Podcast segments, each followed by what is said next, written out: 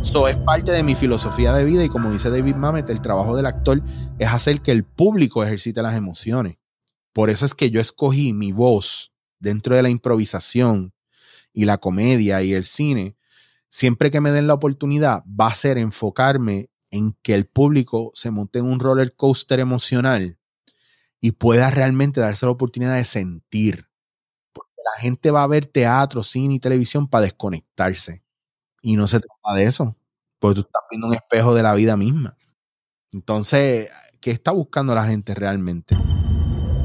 Eso es, nos cambiaron los muñequitos. Hoy conversamos con Eric Rodríguez y hablamos sobre la comedia, la improvisación y otras cosas serias. Comencemos.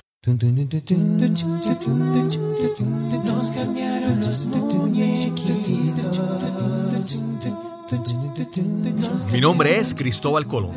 Soy un comunicador, un bloguero, un podcaster. Y eso es, nos cambiaron los muñequitos, porque lo único constante en la vida es el cambio. Bienvenida, bienvenido a Nos cambiaron los muñequitos. Gracias por acompañarnos en este episodio, el número 126. Hoy conversamos con Eric Rodríguez. Eric es un actor, comediante, educador y apasionado de las técnicas de improvisación y además tiene una filosofía y experiencia de vida muy interesantes. Esperamos que disfrutes esta conversación con Eric Rodríguez. Saludos, bienvenidos a Nos cambiaron los muñequitos. Hoy tengo de esas conversaciones que hay algunas que las conversaciones se dan porque pues para cubrir este tema, pero hay otras que es que las hago porque las quiero, porque estoy loco por hablar de ese tema, por conversar con este invitado, porque va a ser un manjar. Y hoy es de esos días. Hoy voy a hablar con Eric Rodríguez. Saludos, Eric, ¿cómo estás? Saludos cordiales, amigos, fanáticos. Siempre que digo eso me sale. digo saludos cordiales porque nunca he sabido firmar una carta al final. Y no sé cómo, best regards, wishing you well. Ah, eh, a mí me pasa eso. a mí me pasa que, eh, especialmente en inglés, cuando le voy a escribir a alguien, le pongo, le pongo en el email, le pongo hi, hello, eh, no sé.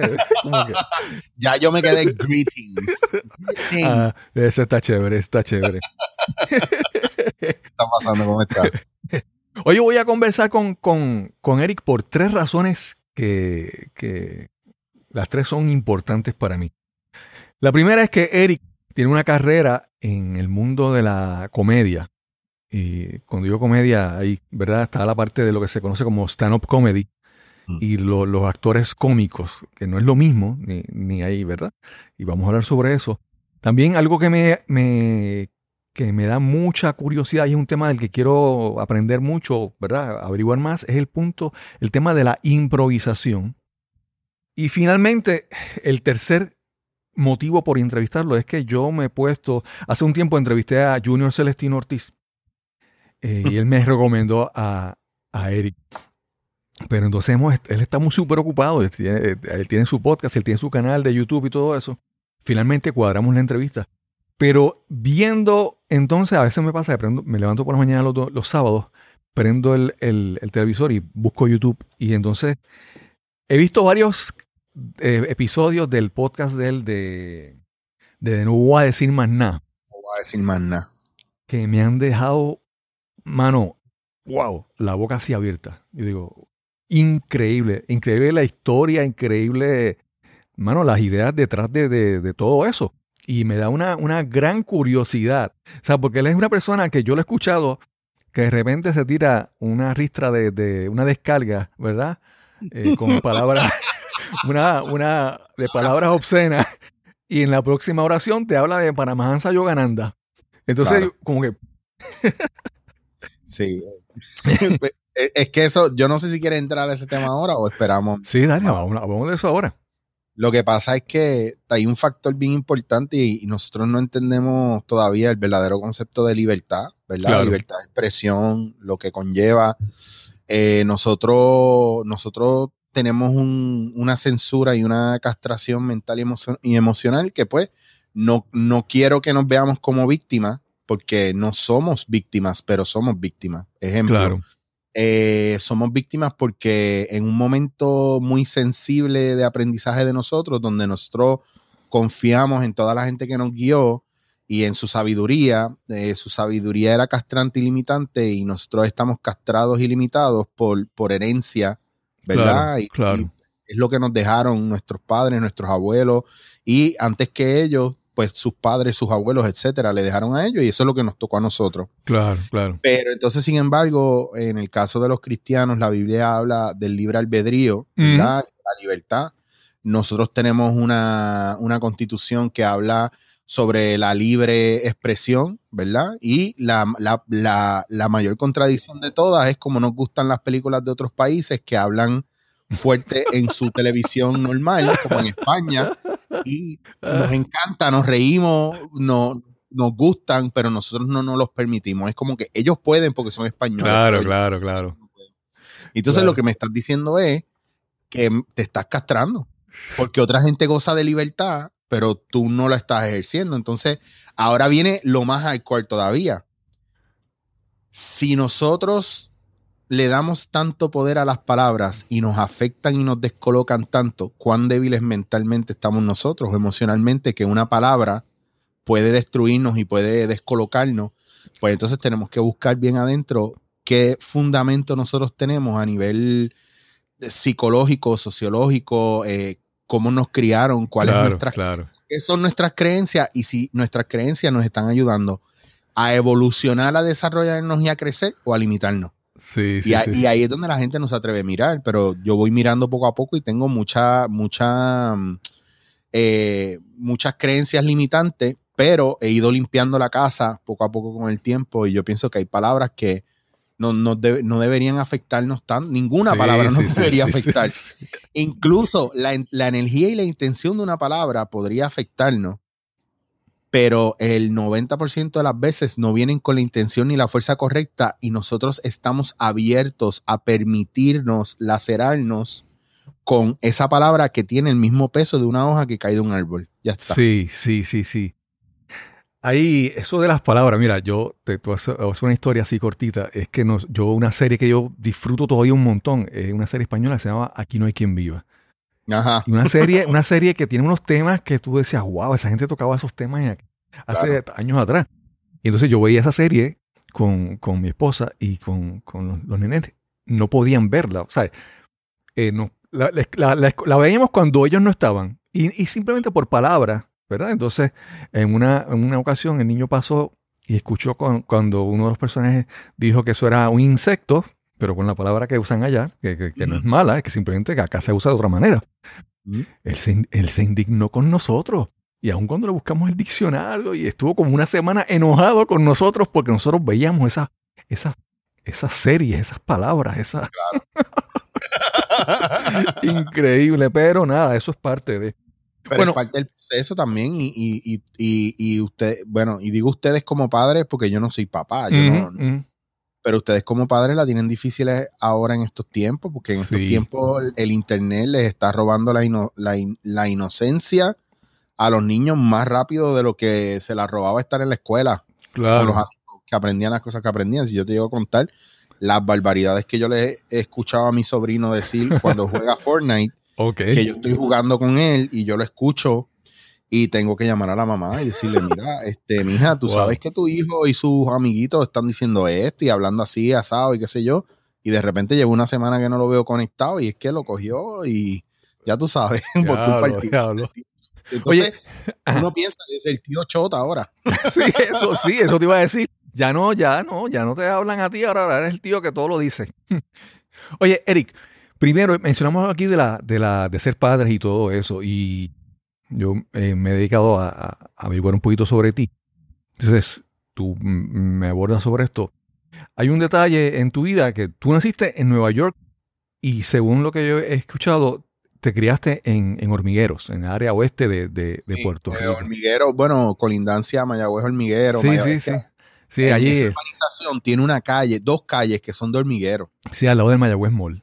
Y a mí me salía más barato brincar la verja a visitar el vecino mío que llamarlo por teléfono. ok, sí, sí, sí, sí.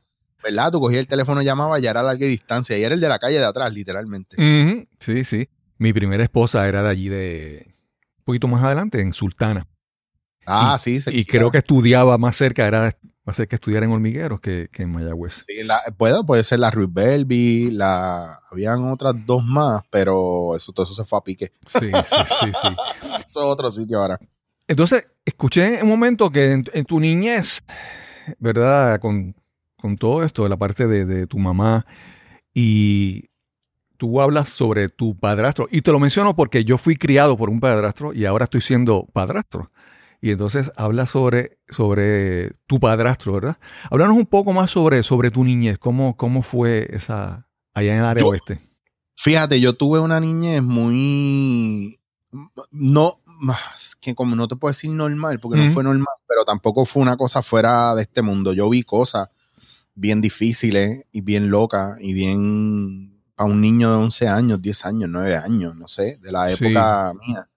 Yo, yo, primero que cuando yo vengo de Nueva York, bien chiquitito, yo me crio en Ponce. Y fue cuando entré a primero, primero, segundo grado, que entonces ya estaba en Mayagüez. Y ahí, y ahí entré a escuela privada, después fui a escuela pública. Y de ahí, pues, entré al colegio, del colegio brinqué a, a San Germán.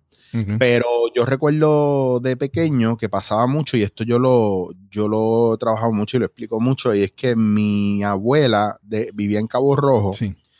Y ella me buscaba cuando yo estaba en Ponce y había temporadas que yo me quedaba con mi abuela. Entonces yo vivía trepado en un palo de mango, corriendo por el monte, cogiendo sí. cantazos de mi abuela, gritándome.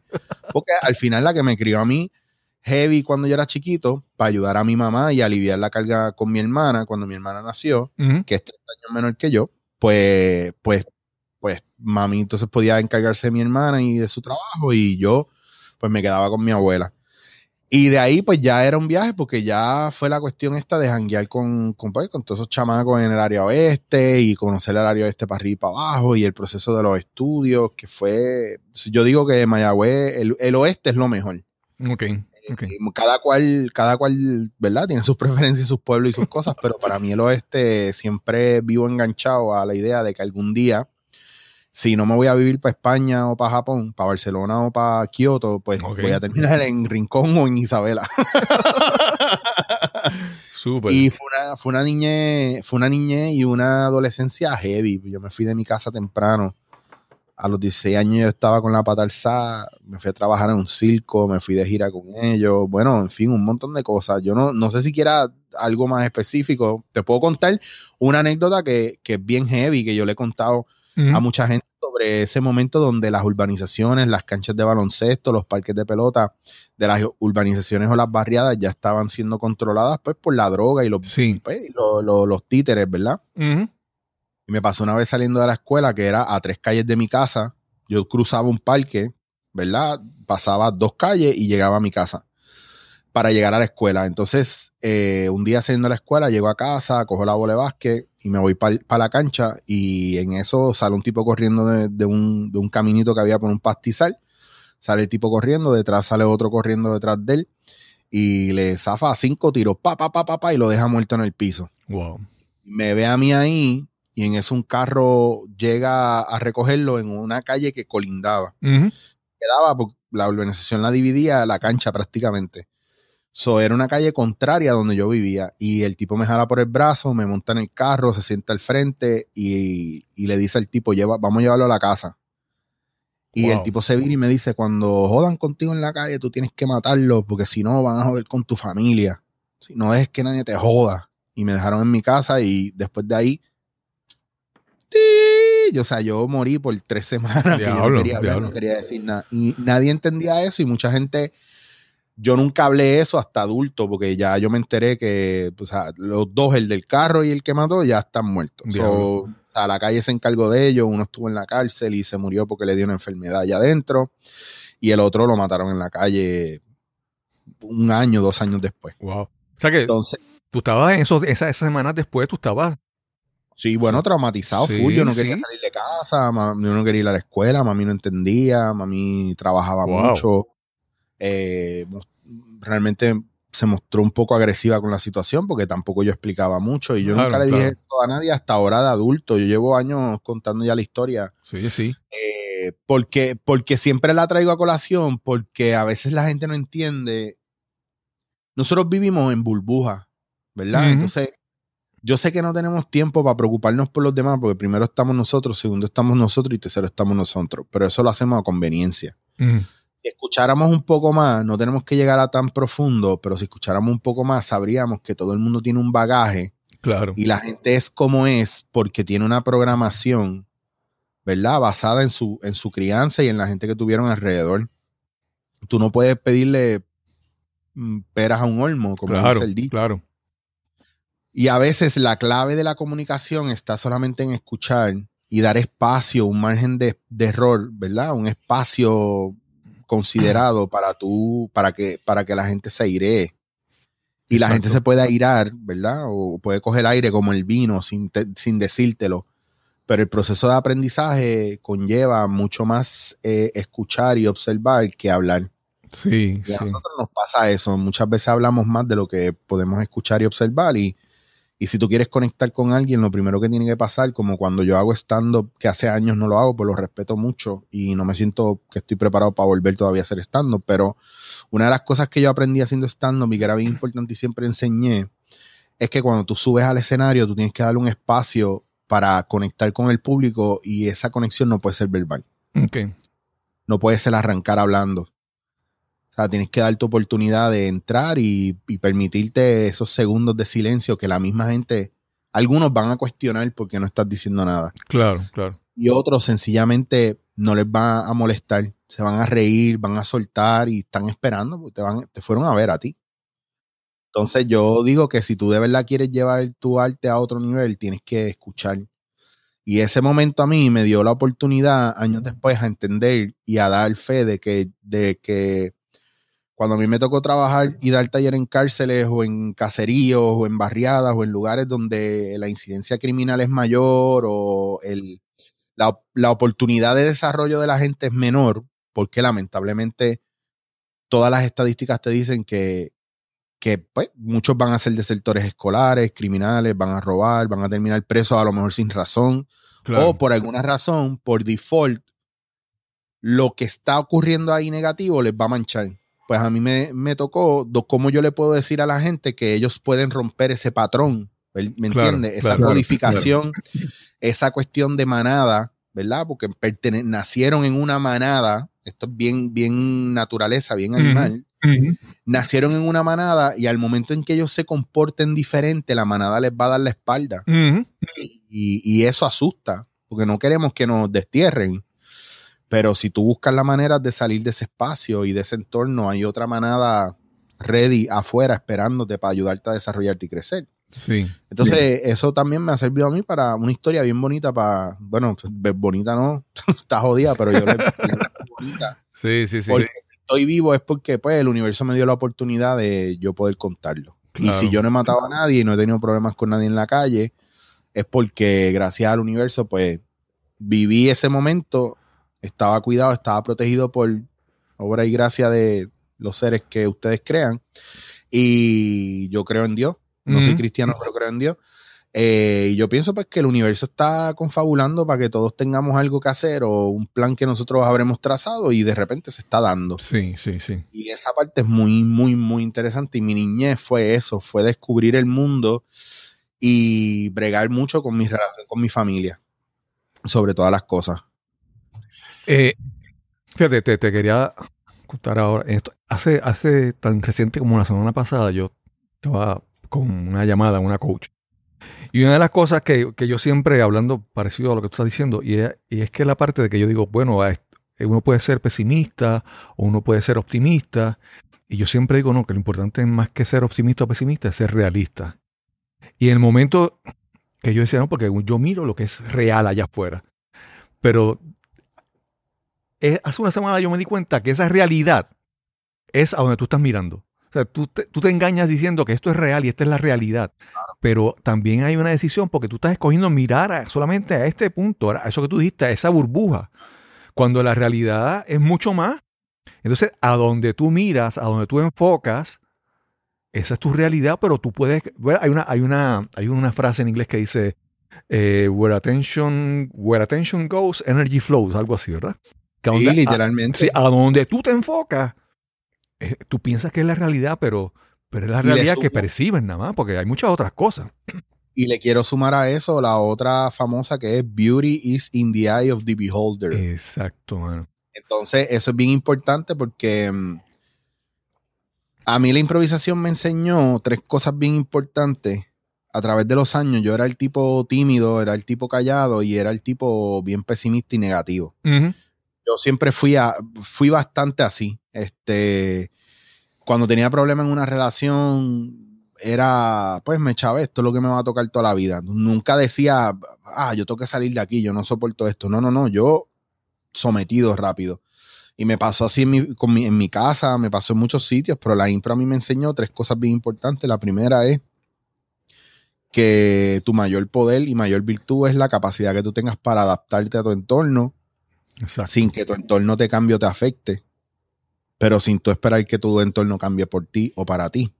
¿Me entiendes? Eso es lo primero. Claro, Segundo, que antes de quejarte, recuerda, antes de mirar lo que falta, recuerda que todo suma. Sí.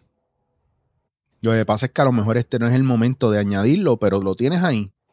Todo suma. Claro, claro. Y la, más importante, que yo creo que para mí es la virtud más grande de un improvisador, es la capacidad que tiene de convertir el, entre comillas, error en oportunidad. Y para eso tú vas, tú o eres un estratega o te vas haciendo un estratega ampliando tu visión y ampliando el radar, la antena que tú tienes, que es la intuición, ¿verdad? Que, que es algo bien, bien, bien, bien importante que nosotros no desarrollamos, porque nosotros cancelamos nuestra parte espiritual y cancelamos nuestra parte animal. Entonces, los dos trabajan con una antena intuitiva e instintiva y nosotros no lo usamos. Nosotros usamos el razonamiento lógico y crítico, que mayormente es una opinión que está establecida en nuestras cabezas, basado en unos estándares y en unas ecuaciones que todos los años van a cambiar. Cada segundo cambian. Claro. Entonces, tu razonamiento lógico y crítico es basado en, lo que tú aprendiste, no en lo que tú sientes. Es basado en lo que te dijo otra persona o lo que te enseñó otra persona o se plantó dentro de tu sistema y no lo que, lo que, lo que es la ley de la naturaleza. Por eso me encanta cuando Sri Swami Yukteswar le dice a Yogananda que el problema del ser humano es que pretende cuestionar al universo como si, tú, como si fuera un criminal en el juzgado, pero no tiene las herramientas suficientes y nunca las va a tener para entender la, la, vasta inmensidad del universo mismo. Sí, sí. imagínate, hasta, hasta el sol de hoy no aceptábamos que estábamos compuestos de los mismos elementos que están compuestos los planetas. Y todavía eso a la gente le parece extraño. Sí, sí. Sí, para mí esa es la pretensión más grande, creer que, que somos capaces de entender. Mira, hay muchas cosas que no las vamos a poder entender. Es como cuando tú, cuando tú eres niño chiquito y dicen, cuando tú crezcas lo, entenderás. Entonces tú, pues, acepta. Y yo creo que nunca llegamos a ese punto donde vamos a entender todo o, ser capaces de entender. Hay que reconocer eso, de que tenemos, somos, tenemos limitaciones a la vez que somos infinitos, ¿verdad? Es todo mezclado de una manera, ¿verdad? Nosotros somos tan, tan pequeños y tan grandes a la vez y tan perfectos y tan imperfectos a la vez que la gente no entiende que, que puede, por eso me gusta tanto la impro, porque la impro es total contradicción solamente porque nosotros no sabemos, nosotros pensamos que el tiempo es lineal. Nosotros pensamos que las ideas son estrictas y están forjadas en, hierro. Nosotros pensamos que, bueno, hasta, hasta hace poco la pirámide alimenticia o alimentaria no, está, no, no la seguíamos al pie de la letra y se dieron cuenta que estaba el garete. que, que, era la cosa más desastrosa del mundo. Claro, claro. Imagínate, imagínate con preceptos que tienen que ver con religión o con ciencia que siguen cambiando. El, mero hecho de entender hoy día que, que el universo está creado en vibración, que la ciencia está vaqueando el hecho de que, de que existe una energía y que el espíritu existe y que la vibración existe y es lo que le ha dado fuente de vida a todo. Entonces, cuando eso, cuando a ti te dicen eso, te, te vuela la cabeza. Entonces, ¿cómo voy yo a negarlo si es lo que he sentido toda la vida y me han llamado loco? Claro, ¿Entienden? Claro. Poder accesar eso y aceptarlo va mucho más allá y es el verdadero concepto de la fe, que es la noción de lo que no se puede ver. Claro. ¿Me entiendes? Es la aceptación de ello, es creer en eso que no se ve. Claro. Y, y pues, mano, ahí, ahí hay un montón dentro de lo que es la impro y dentro de lo que es el desarrollo, por ejemplo, de mi vida, que más que todo es un proceso también de, de lo que se llama PNL, que es programación o reprogramación neurolingüística, que es cambiar, ¿verdad? Unas cosas que, unos patrones, unas ideas que están en nuestra mente, que están insertadas ahí desde pequeño, donde no tenemos voz ni voto ni control de lo que estamos diciendo o haciendo, es otra gente la que lo tiene por nosotros.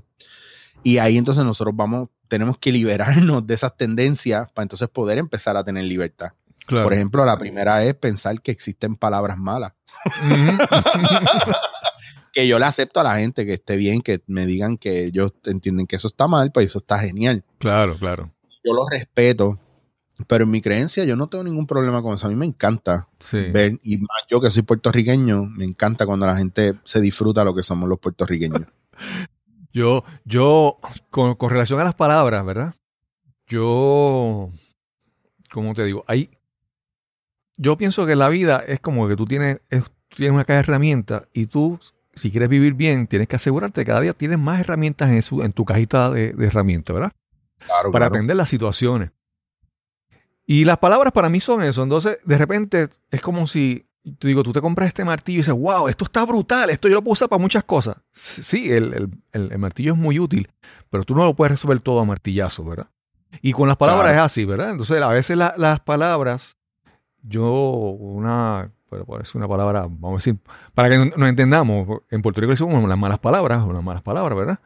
Yo reconozco su validez, yo lo que, lo que entiendo que tiene que haber variedad en lo que tú dices, ¿verdad? Si, yo digo una mala palabra porque es la única que me viene a la mente, cuando, cuando alguien me dice, diablo, ahí, ahí mismo me voy a poner el pillo mismo, ah, eso está cabrón.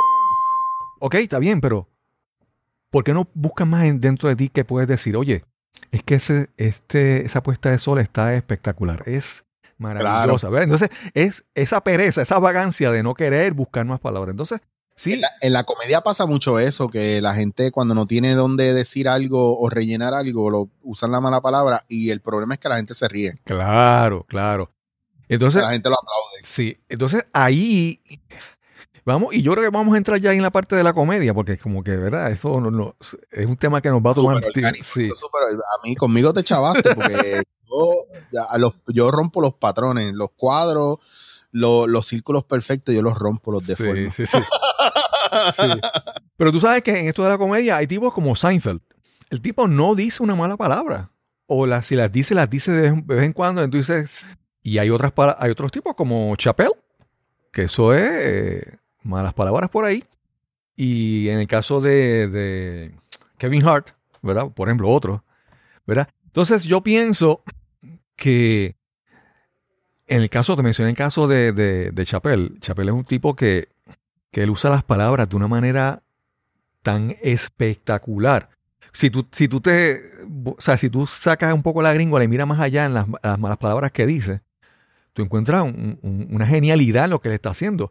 Y del mismo modo, Seinfeld lo, lo, dice sin decir una mala palabra. ¿Verdad? Que entonces eso para mí es la parte espectacular de la comedia, de, de, mano, de que a veces la gente nos, nos, da una pescosa en la cara o nos levanta el ánimo sin uno darse cuenta y uno riéndose a la misma vez. ¿Qué, qué no, tú nos dices de ese, de ese poder de la, de la, de la comedia? Lo que pasa es, mira, hay, yo pienso que hay muchos comediantes que son muy pretenciosos y a veces quieren ser lo que no, lo que no son. Entonces yo siempre, yo lo descubrí, ¿verdad? Lo aprendí y yo lo enseño igual y es el factor de que uno tiene que encontrar su voz en la comedia. Por ejemplo, te voy a dar un, ejemplo local. Chente encontró su voz, ¿verdad? Eh, Chente es un es podcastero, lleva muchos años haciendo comedia y, a mucha gente le gusta y se identifica mucho ahora con el género urbano y con el trap y todo esto, porque van bastante agarraditos de la mano, porque es una libertad de expresión, entre comillas, donde, donde más que ejercer libertad, yo siento que hay mucho libertinaje. Y es de que, no hay una razón más allá que, que, se, que que viven presos, para mí, esto soy yo, mi análisis psicológico, viven presos de creencia y el hecho de portarse en manera rebelde, pues les, pues, les hace pensar que son libres, ¿me entiendes? El no seguir las reglas o no ser parte de un patrón social, no ser parte de todo el mundo. Y, y, y la cuestión es que al generar tanto dinero, ¿verdad? Pues la gente lo ve como que es una conducta aceptable y ese es el camino a seguir, ese es el modelo a seguir, que para mí es preocupante. Ahora bien, eh, cuando hablamos de la comedia, ¿cuál es tu voz en la comedia? Porque yo te puedo hablar, tú mencionaste a Seinfeld y mencionaste a Chappelle, yo amo a Chappelle mil veces por encima de Seinfeld. Pero para mí Chappelle es, ahora mismo está girando en torno a, convertirse en el George Carlin de esta época. Sí, sí, sí y George Carlin era mucho más directo, ¿verdad? Con, relación a temas que tenían que ver con, el control de las masas a través de, pues, de la manipulación del gobierno y, toda esta agenda secreta del gobierno. Eh, Chapel está mucho más consciente de eso ahora, ¿no? No, no sé, a lo mejor de, repente de aquí a 5, 6 años, 10, menos. Claro, parece que también es uno de estos que están envueltos con estos rollos de, de Epstein y de Illuminati y todas estas cuestiones. You never know. Sí, sí, sí, Personas vemos, costumbres no sabemos y hay un montón de cosas pasando oscuras y hay que entender que la maldad existe y la oscuridad existe. Claro. Y no debemos, no debemos tenerle miedo, debemos entenderla, aceptarla y si es necesario combatirla cuando, cuando la tengamos de frente. No, no podemos tenerle miedo ni a la oscuridad ni a la luz. Entonces, ¿qué pasa? Que esto es una batalla constante y en el lado de la comedia está la gente que hace reír por hacer reír y que se alimenta de las risas del público para engrandecerse. Y hay otra gente, que es el caso mío, que a través de la comedia, y ojo, yo nunca me llamo comediante o cómico, yo soy actor, improvisador. Ok. Que se me dé la comedia como se me da, que es un don de Dios, ese es el lenguaje que el universo me permitió hablarle a la gente para llegarle, eso es lo que vamos a hacer. Claro. ¿Verdad? Y ese es mi trabajo que yo hago mi podcast un poco más serio y le meto humor donde le pueda meter humor porque me encanta y soy muy de humor negro, etcétera, etcétera. Perdón, humor oscuro. no, no, no, no. no. no quiero un boicot. Sí, sí, no, no. Eh, yo me río por, por cómo hemos cambiado cuando usamos esas palabras o cuando usamos ahora yo le escribo un mensaje a la gente, con, en vez de poner O o A, hacerlo femenino o masculino, le pongo X, porque hasta ahí tú puedes, o sea, mira cómo estamos, que vivíamos en una libertad brutal. Claro. Y ahora estamos presos de, nuestras propias creencias porque ahora todo, o sea, aunque sea el, el punto ciento, tú lo puedes estar ofendiendo. Sí, sí, sí. A lo mejor dijiste, me encanta beber agua y hay una coalición en contra de la gente que bebe agua porque el agua tiene microorganismos y los estás matando cuando los metes en tu sistema. Y, e Eso va a venir. Y esa, y esa, esa, ¿cómo te digo? Esa atribución de que yo, si me ofendo, eso es algo, no, yo no me puedo ofender. Eso es, ah, increíble. Ahora todo el mundo reclama que se indigna por cualquier cosa, ¿verdad? Y el problema es que, volvemos al factor, tú estás escogiendo, tú estás escogiendo las batallas que más energía te quitan porque muchas de estas batallas no son tuyas. Claro, claro. Y no te toca a ti ni siquiera apoyarla. Sí. Porque es un factor, yo no estoy diciendo, o sea, yo he estado en grupos de WhatsApp de amistades cuando a mí alguien me dice que, se levantó histérico porque no puede bregar con las situaciones que están pasando en el mundo, yo me salgo del grupo. Ok. o sea, tú no tienes problemas en tu vida y todos los problemas que hay en el mundo, tú los vas a atribuir. Yo no puedo dormir porque es que, es que en Ghana están pasando estas situaciones. Sí, sí. Porque está, por, en serio, por, no, es que tú no entiendes, es que lo que pasa en Ghana me afecta a mí también. No, perdóname, no. No, no, no. Te estás, estás víctima. Estás atribuyéndote una energía que eso le toca kármicamente a la gente de gana. Claro, claro. Pero entonces a lo que nos toca bregar aquí no le metemos mano. Sí, sí, sí. Estamos en Puerto Rico, concéntrate aquí, que todavía somos una colonia que, que Estados Unidos no nos quiere, pero aquí los políticos están pidiendo estadidad. O sea, que, la independencia es un hazme reír brutal, que el estado librismo es un, fiasco total. O sea, ¿Me entiendes? Entonces, mm, eh, mm, ¿qué está pasando? Porque estamos en tanta contradicción que decimos, malditas sean los ricos, déjame jugar el Powerball a ver si me pego. Sí, exacto, exacto. Sí. ¿Qué me estás Tú estás escuchando lo que tú estás diciendo. Entonces, eh, eh, cuando, cuando yo como comediante no puedo hacer sátira de eso, parodias de eso, decir, sí, sí, ponerte un espejo para que veas lo ridículo que te ves y te escucha y te rías de eso, pero aceptes y entiendas que, ojo, yo no me estoy burlando de esto porque, porque sí, es porque esto está pasando. Claro, claro. Está haciendo daño como sociedad y como gente. Sí, yo, yo, yo recuerdo cuando yo en mi trabajo, o cuando veo personas que, digamos, entraban en una posición, conseguían un trabajo por política o por panismo o amiguismo, yo siempre decía, oye, ¿cómo es posible que, eh, cómo es posible que alguien tenga tanto poder y no sea yo. claro, porque uno critica al de afuera, pero si fuera yo estaría bien. Claro, si estuviera guisando yo. Si a mí me preguntan, o a mí me han dicho, ah, tú te tienes que tirar algún día para un puesto político, y no, yo no, yo sería el tipo más corrupto del mundo. Y no necesariamente claro, te voy a robar, es porque para mi entender, ¿verdad? A veces el fin justifica los medios, entonces mucha gente buscando el greater good, hacen el greater wrong. ¿Me entiendes? Entonces, ¿qué es correcto? Claro. ¿Qué es la verdad? Claro. Y, y, todo eso, todo eso se decide según tus creencias y no necesariamente un consenso colectivo. ¿Me entiendes lo que te digo? Sí. Porque para mí, para mí, ¿verdad? Para mí, ser carnívoro es tan malo como ser vegetariano o vegano. Claro. Porque para mí el Amazonas lo están pelando no solamente para, para ganado, lo están pelando para buscar las, nueces jodidas esas de las leches que la gente quiere beber ahora. Sí, sí, porque pobrecitas las vacas, pero vamos a quitarle a todos los indígenas eh, la tierra donde siembran sus frutos secos, de los cuales yo vivo, porque yo necesito, ¿verdad? Con, porque yo, yo soy vegano, yo no mato ganado, pero pero no preguntan de dónde salen las nueces. Esta mañana estaba leyendo las noticias de que el cultivo de soya en el Amazonas es un problema también. Entonces tú dices, ay, es que es vegetariano, pero no, eh, cualquier... Pero... No, pero eh, eh, ese, ese es el gran viaje, o sea, claro.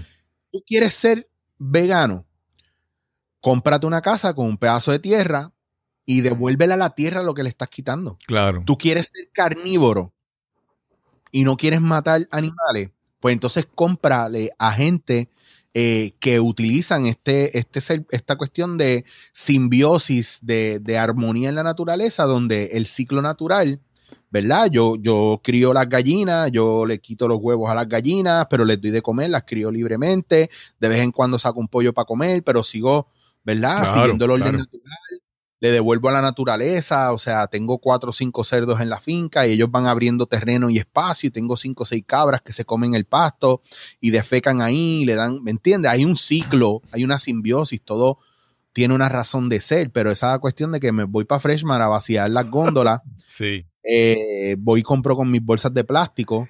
Y me siento bien. O sea, no, es que lo haga, es que me siento como que estoy haciendo. pero me siento bien yo. exacto, exacto. Que se chave. Y tú estás mal porque tú comes carne. Yo no sé cómo tú puedes. Está bien, pero estás comprando todo en Whole Foods. Tú no comes carne, estás comiendo cadáveres. Ah, claro, ¿verdad? Claro. y los cadáveres que hay en el Amazonas por, los, los, constructores que matan indígenas para quedarse con sus tierras. No voy a decir más nada.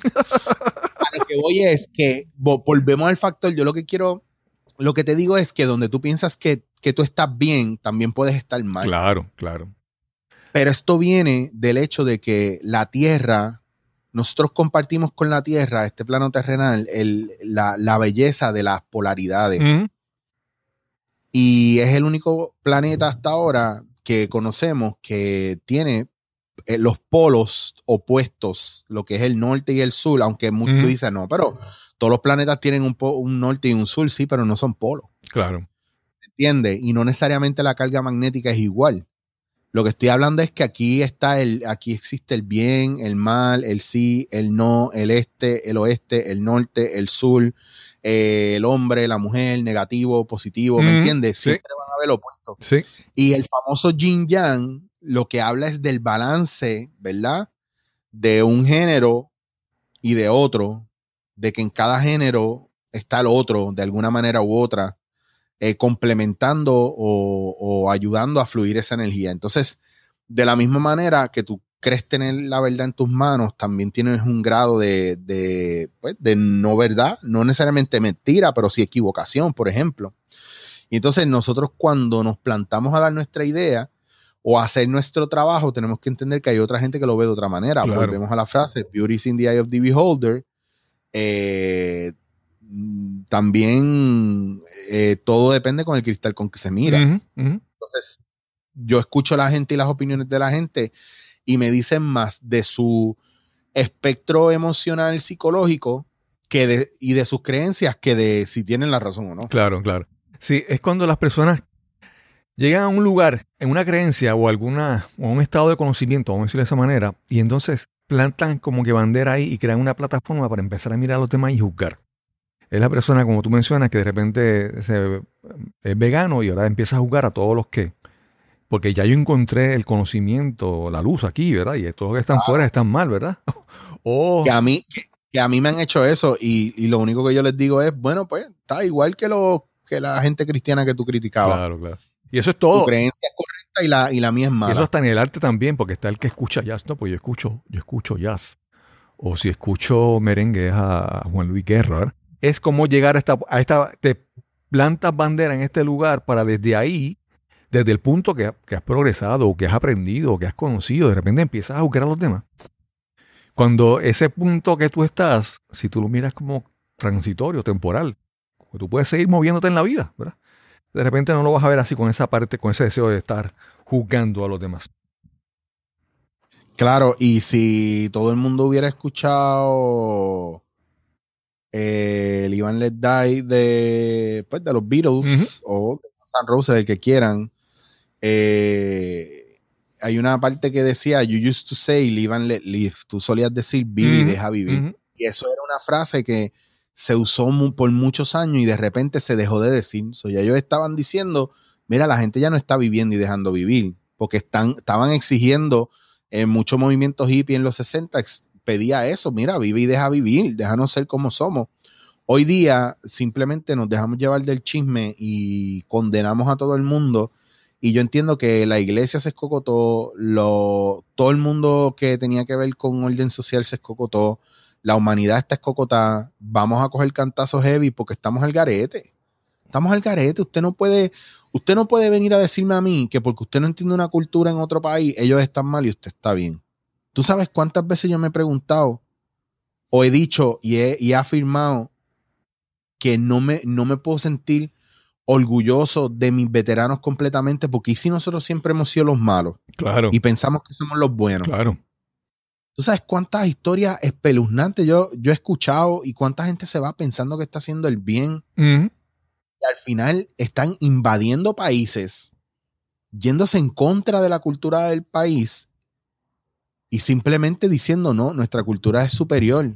Los españoles hicieron eso con nosotros aquí los ingleses hicieron eso con los nativos americanos en Estados Unidos. O sea, nunca, nunca descubrieron nada. Claro, claro. ¿Me entiendes? Entonces, eh, cuando tú vienes a ver, ese, ese, es, esa es nuestra historia y es lo que estamos viviendo. No somos honestos, no sabemos lo que es amar, criticamos y somos peor, ¿me entiendes? O sea, hay tantas cosas y y yo no puedo respetar a nadie que me hable a mí de una manera que yo diga, wow, espérate, wow, ¿qué está pasando aquí? Claro, claro. Está bruto. Entonces, de ahí empieza una pelea, porque por más que yo trate de decirte las cosas de la manera más cortés, no necesariamente significa que tú vas a entender y vas a respetar. Claro, claro. ¿Entiendes? Porque, porque nuestro ego está, mira, por acá arriba, y hasta que no sepamos dominar eso, por eso para mí, Yogananda está tan presente, porque el trabajo con el ego para mí es tan importante, de la misma manera que es tan importante que es bien difícil para mí confiar en mucha gente que hace yoga aquí en Puerto Rico o en muchas partes del occidente. Porque o sea, no puedes decirme que tú haces yoga y es porque eres flexible, pero no te has llevado a la parte espiritual, ¿me entiendes? Esto es, esto es una experiencia, esto es una experiencia milenaria de los Vedas, de, de, la, de las, de las sagradas escrituras más antiguas que hay. Y esto en, en tres cursos, tú sabes, ya tiene una certificación, en serio, mano. Y la parte espiritual y el desarrollo, Sí. la conciencia, ¿no? El- ¿Tú sabes cuánta gente, cuánto coach y cuánto psicólogo yo, yo, yo los escucho y yo estoy facepalming todo el día que me duele la cara de... están hablando de, de teorías del libro, pero no están hablando de parte Sí. de, de, de- integrarlo. ¿Me entiendes? sí. ¿Cuánto taller yo le he dado a coach que no pueden bregar conmigo porque damos taller, cinco coach, va- hay cuatro coach y yo, Ok. y todo el mundo se duerme con ellos. Y, es, y yo los veo, yo digo, pues que tu problema es que you're not feeling it. Cuando yo viví en Nueva York, una de las cosas más brutales que me pasó fue trabajar con, con el Living Theater y con Judith Malina, que fue mi directora. Los que no saben qué es el Living Theater, yo les pido por favor que aunque sea en Wikimedia, en Wikipedia busquen Living The Living Theater, Judith Malina y Julian Beck, para que ustedes entiendan a nivel artístico e histórico con la gente que yo trabajé Ujú. no porque yo fuera el mejor o no, es la energía que yo recojo de ahí. Y cuando yo entro, yo entro porque Judith, yo fui a dar un taller para otra compañía en el teatro de ella, donde ellos estaban en Nueva York, y ella vio el taller que yo di. Y se acercó a donde mí y me dijo, ¿tú quieres estar en el Living Theater?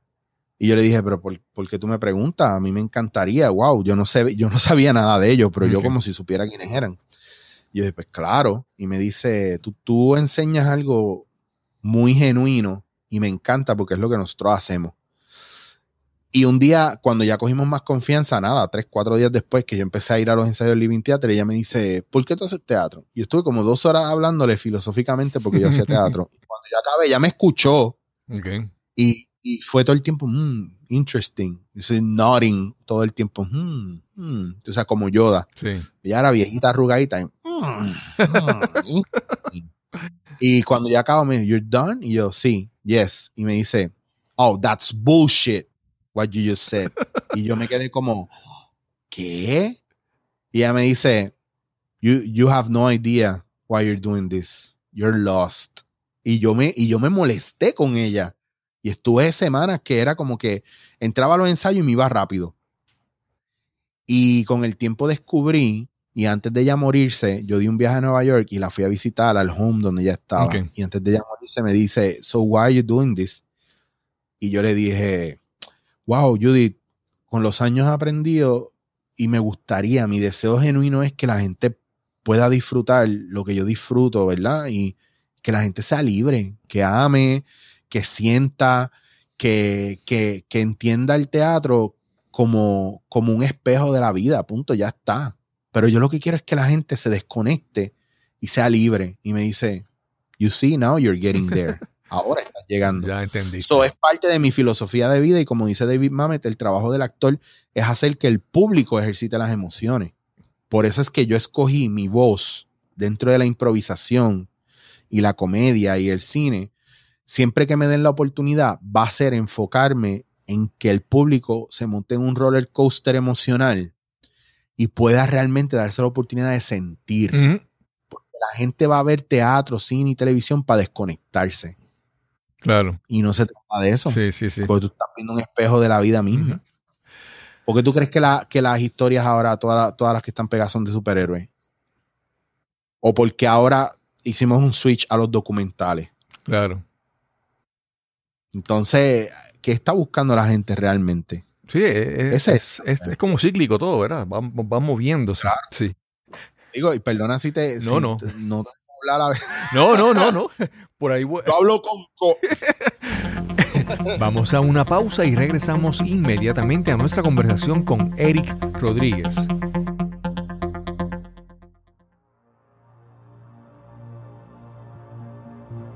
Te pregunto, ¿has estado en alguna presentación o conferencia y a solo minutos de comenzar agarras tu teléfono móvil y te sumerges en las redes sociales para distraerte, para matar el aburrimiento? Y puede que el tema sea importante y valioso, pero el presentador no puede capturar tu atención, no logra que te intereses en su mensaje. O peor aún, ¿ha pasado algo similar cuando eres tú el que estás presentando? Mientras hablas, ves con frustración cómo pierdes poco a poco el interés de tu audiencia. Y es que no es suficiente el valor o la importancia de tu información si el mensaje no viene acompañado de entusiasmo, pasión y con las técnicas de comunicación más efectivas. Para tener el éxito que sueñas necesitas las herramientas apropiadas para educar, persuadir e inspirar a tu audiencia. Si quieres comunicar y conectar realmente, necesitas descubrir tu mensaje, optimizarlo y presentarlo con autoridad y autenticidad. Quiero ayudarte a encontrar ese mensaje emblemático que te eleve sobre tus colegas o sobre tu competencia. Quiero que descubras tu voz, que te conviertas en ese conferenciante, en ese orador influyente que imaginas y anhelas ser. Para más información visita el enlace www.speaknow.live. speaknow.live. O si deseas puedes escribirme al correo electrónico info arroba cristobalcolón.net info arroba cristobalcolón.net Sí, ya estamos de vuelta a nuestra conversación con Eric Rodríguez.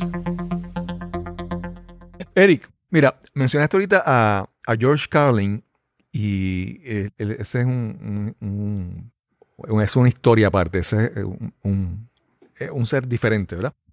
Y, por ejemplo, en el caso de un comediante, un comediante que yo he admirado mucho es a Louis C.K. Yo no sé si tú has escuchado, hay, un, hay, un, hay una entrevista que le hicieron a Louis C.K. donde él habla por qué no le da celulares a sus hijas. No sé si lo has visto, pero él empieza a hablar de cuando uno va en el carro y de repente uno siente el silencio y ese vacío en uno y uno busca mirar el, teléfono y él se pone a escuchar una canción de Bruce Springsteen. Es, es, algo cómico, pero a mí lo que, así como George Carlin te pone a pensar en, en otras cosas a nivel político, social, en el caso de Louis C.K., en ese, en ese ejemplo, él empieza a hablarte y a, y a que tú pienses que hay dentro de mí, porque yo no puedo estar en silencio, porque tengo que estar mirando el teléfono, porque tengo que estar distraído, porque no puedo estar conmigo mismo. Y entonces ahí yo veo, ahí, ¿verdad? Hablamos entonces sobre cómo a los comediantes o los actores, con lo que escogen decir, algunos escogen simplemente entretener y la gente se ría, pero hay otros que buscan disfrazarte dentro de la risa y del entretenimiento, disfrazarte un mensaje para tratar de que tú, ¿verdad? En tu caso, tú dices ser, ser libre, ¿verdad? En, en, tu, en el caso de estas dos personas que te mencionó, el, el, de que con el conocimiento o con tu cambio de pensamiento llegue a esa, esa libertad. ¿Qué me puedes decir, verdad? Un poquito más sobre eso, sobre estos casos. Bueno, también son etapas, porque yo a lo mejor cuando yo tenía 17, 18 años, a mí eso no me importaba. Y ahora, ahora tengo una conciencia mucho más clara con relación a eso. Yo pienso que uno, primero uno tiene que aceptar que uno es y debe ser siempre un ser cambiante. Claro. Tú nunca debes, nunca debes dar por sentado que tú vas a hacer de esa manera toda tu vida. Eh, y yo como comediante o como actor improvisador que hago comedia, a veces escojo no hacer comedia. Claro. Y yo tengo muchas peleas a veces con los productores y directores. En momentos que leo el guion y con guionistas como loco, chacho. Eh, leo un guion y veo muchos chistes forzados y yo les hago la pregunta siempre, ¿por qué le tienes miedo a, profundizar en, tener un, dos minutos de drama dentro de una comedia? ¿Cuál es el viaje? ¿Cuál es la necesidad de, empujar la comedia tanto? y no permitirle a la gente un caso real. No todo el tiempo nosotros queremos reírnos, estamos riéndonos. A veces necesitamos una buena bofeta en la cara, a veces necesitamos que, que, el protagonista muera o alguien llegado al protagonista muera, porque eso pasa en la vida real. A veces necesitamos ver la vulnerabilidad del más que ríe. ¿Verdad? Porque no, no sabemos por qué comediantes y actores mueren, se suicidan. Eh, y es algo bien común entre, entre actores, comediantes y gente en show business, el, uso de drogas y alcohol, eh, pero sobre todo los intentos de suicidio y la depresión eh, que conlleva el medio por la energía drenante que, que hay, ¿verdad? En, en, toda esta industria y lo fea que puede ser más en unos sitios que en otros. Eh, o lo descabellada y mezquina que puede ser al final la industria. Entonces, mira qué loco que es como, es como un circo donde maltratan a todos los animales y los payasos cobran mal y los trapecistas no tienen, eh, no tienen eh, servicios médicos o no tienen plan médico.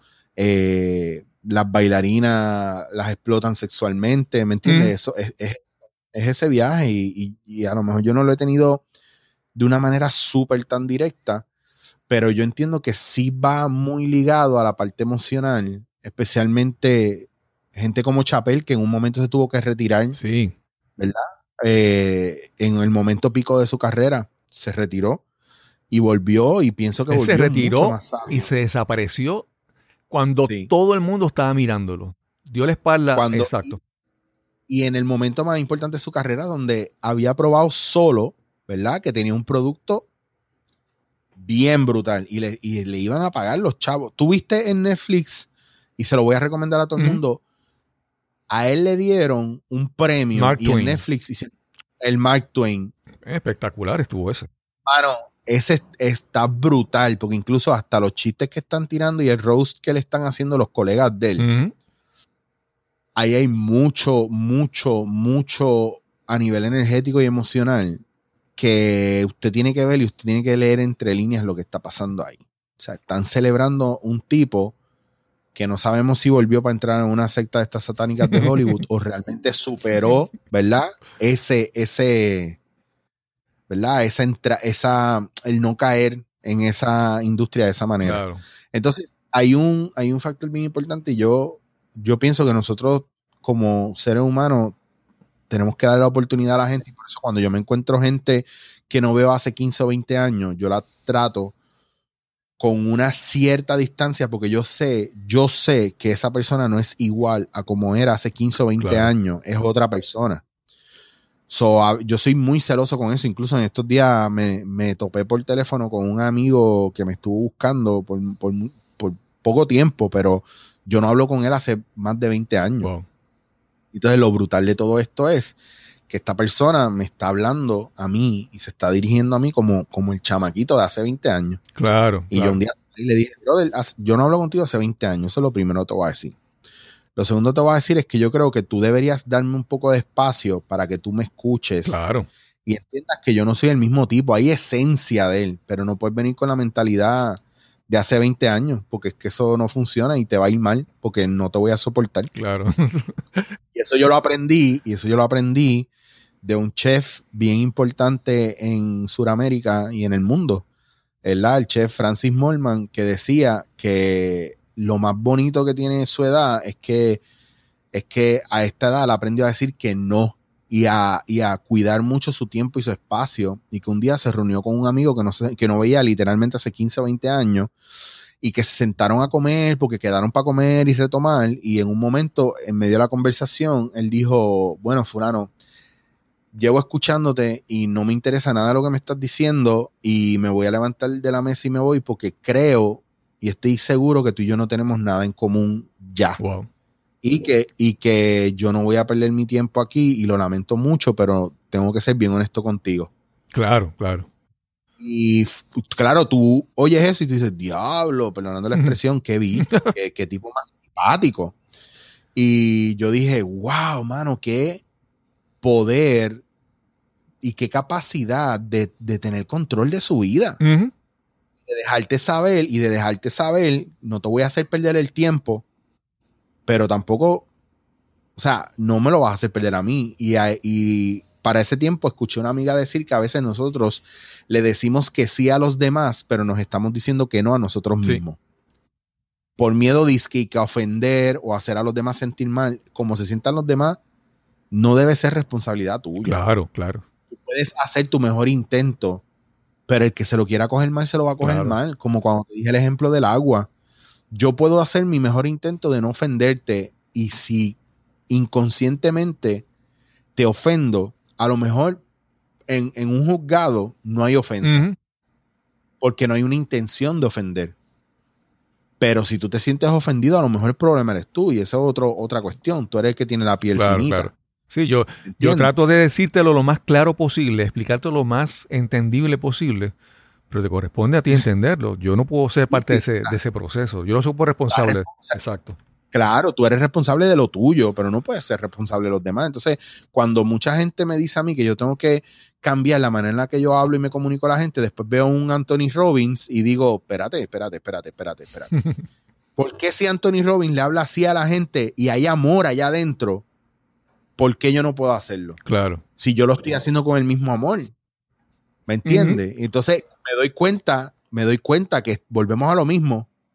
Nunca me lo ha dicho una persona de afuera. Donde quiera que yo voy, y te lo digo con mucha eh, modestia y orgullo, donde quiera que yo voy y doy un taller, la gente, sus vidas cambian. O sea, yo toco vidas y yo impacto vidas de la misma manera que yo permito que esa gente toque mi vida y me impacte a mí. Pero lo hago en Puerto Rico, donde somos unos arrodillados. Mm. Tú no lo puedes hacer porque eres boricua y porque tú no puedes hacer nada mejor que yo, porque si no, no podemos ser amigos. Sí, sí, sí, sí. Y qué pena, qué pena, qué pena que esa es la actitud. Sí, Nos respetamos, no nos respetamos como gente. Mira lo que está pasando con lo del COVID. ahora. claro, claro. Eso es que no nos respetamos. Definitivamente. No, entonces yo a veces pienso que algo no está, no está bien en nosotros cuando nosotros queremos expresar nuestra individualidad o nuestra libertad o nuestro poder decidir simplemente por no ponernos una máscara. ¿Tú crees que realmente ponerte una máscara o no ponerte una máscara es el elemento to- con el que tú expresas tu, tu no sé, tu independencia, tu, tu, tu criterio, no sé? Eh, como que nos enfocamos en las cosas. Yo pienso que sería más inteligente que la independencia. Y perdona que te Sí, interrumpa. La, la independencia y la inteligencia mayor va a ser cuando a la máscara tú le pongas rhinestones o le hagas dibujitos o te la hagas a tu medida Claro, y te la pongas bien nítida. Eso, eso demuestra mucho más independencia y creatividad que andar como un, un troglodita, un retrógrada o un endertal y, ¿verdad? Y, y decir eh, de manera a nivel cromañón, Mm, "Mm, no tengo derecho a usarla porque yo. Eso es lo que yo escucho. Sí. Yo, es una responsabilidad y por más, a mí lo que me, me molesta es que por más que tú, si tú te cuidas, ¿verdad? Y de repente ya no pudiste evitarlo y te dio, que los hospitales estén llenos de gente irresponsable. claro. ¿Me entiendes? Y no de la gente que de verdad se está cuidando y está siguiendo las cuarentenas, está con una militancia brutal tratando de combatir y evadir esto para que vengan tres o cuatro morones en la calle, perdón, tres o cuatro mil morones en la calle, Sí. eh, a, a por, a porque ellos quieren salir en su full track o, o- o porque ellos quieren ir a beber, no pueden bregar con su Sí. vida. Sorry. No, yo recuerdo los otros días que hubo una gente que hizo una protesta y fue al Capitolio cuando empezaron a levantar el, el- el cierre, ¿verdad? La cuarentena, empezaron a abrir y fueron a protestar porque, porque ellos reclamaban que dejaran, que les dejaran usar sus jet skis. Y yo, wow, ¿sabes? No, no, posiblemente no has protestado por tantas cosas importantes que hay en nuestro país. Estás protestando por el derecho a irte en un jet ski. Permíteme contarte algo estúpido que sucedió en mi escuela, la segundo Ruiz Belvis de Hormiguero, cuando nosotros estábamos en grado 11, que obviamente el- los que están en grado 11 no han cumplido 18 años todavía. Digo, depende, porque si estás quedado, estás quedado. ya no, me, no pasas de grado. Pero recuerdo que yo estaba en grado 11 y los de décimo, 11 y cuarto año, que no habían llegado a 18 años, hicieron una huelga frente a la escuela porque decían que los profesores o los maestros tenían conductas eh, de prepotencia y de y que, y que estaban abusando del poder. Y recuerdo que vinieron las noticias locales, no recuerdo como si fuera hoy, y, y- y mira la edad que yo tenía en ese entonces, y yo me gradué de cuarto año a los 16 años. Y a mí me pareció tan estúpido que alguien, varias personas dijeran, no, porque está brutal, porque los profesores pueden salir al patio a fumar sus cigarrillos y nosotros no podemos. ¿Por qué nosotros no podemos? Animal, porque tienes 14 años. A mí me pareció tan estúpido que le dieran el micrófono a la morona que Claro. lo dijo, que me acuerdo como si fuera hoy. Fue una morona que lo dijo. Y yo me quería morir. Yo dije, pues ahí se fue la huelga, Piqué. Ya está, se fue la huelga. Fíjate. Y no tenía ni que ver con eso. Entonces, a lo que voy es que si nosotros, pero es que vamos a hablar claro, Cristóbal, no le hemos dado el micrófono y el punto y, el, foco o, la importancia a la gente con las ideas más estúpidas y moronas del mundo. Mira a nuestro presidente y mira a nuestra gobernadora y perdonando, no quiero ofender a nadie, pero gente, hay cosas que se caen de la mata que están mal. Y ellos están al garete. Mejor, no entremos en ese tema porque vamos a estar cuatro horas más hablando de, cada uno. Vamos a, lo que me, compete. Mira las redes sociales. ¿Quiénes son la, gente famosa? ¿Me entiendes lo que te digo? ¿Quiénes son los más views que tienen? Los más views que tienen son cosas donde se está humillando gente, cosas donde se está maltratando o golpeando gente. Yo tengo una amiga y siempre hago, siempre hago esta historia. Yo tengo una amiga en Instagram que ya no está en Instagram porque se quitó. Ella, no sé si todavía lo es porque hace tiempo no hablo con ella, pero ella era bailarina exótica. Y yo la conocí a ella en una producción de un video musical. Y pues obviamente nos seguíamos y qué sé yo. Y ella muchas veces por temporada, ella tenía fotos obviamente de ella bailando, brincando, obviamente, y tú lo que veías era ella en Gistro, en el sitio donde trabajaba, ok. Pero habían épocas donde ella borraba todo eso, ¿verdad? Y empezaba de cero, cambiaba el nombre y, y empezaba a poner cosas más recatadas. Pero después venía otra vez y volvía a caer. Y hubo una época donde ella estuvo estudiando yo no sé si era para, si era algo de tecnología médica o, de, o de algo de, de empresa, no, eh, no sé, de negocio o algo. El punto es que ella sí había expresado lo difícil que se le hacía, pues obviamente bailando y teniendo su cría y tratando de mantenerla, el papá no la ayudaba, más estaba estudiando. Hace su bachillerato, no un grado asociado, no un diploma técnico, su bachillerato, que le costó cinco años al ritmo de ella. Y me acuerdo como si fuera hoy que tenía veintipico de likes. Puso una foto de las nalgas de ellas después y tuvo siete mil y pico de likes. Y después hizo un post comparando las dos y dijo, la razón por la que yo no soporto este medio es porque puse mi diploma que con mucho orgullo y la historia que puse ahí es una historia de superación de una persona que está complicada pero lo logró y tiene veintipico likes. Puse foto de mis nalgas y todo el mundo le dio like. Entonces, cuáles son las prioridades de nosotros. Ella misma. Claro, claro. Y para mí eso es súper loable y respetable porque ella tiene toda la razón. Entonces, el problema es, como dice la canción de Shakira, no se puede vivir con tanto veneno, que todas nuestras intenciones de protesta no vienen con otra cosa que no sea veneno. Claro. El, amor que profesamos a los demás viene envenenado. Por eso es que no funcionan las cosas toda la intención que le ponemos a desarrollarnos y crecer viene envenenado.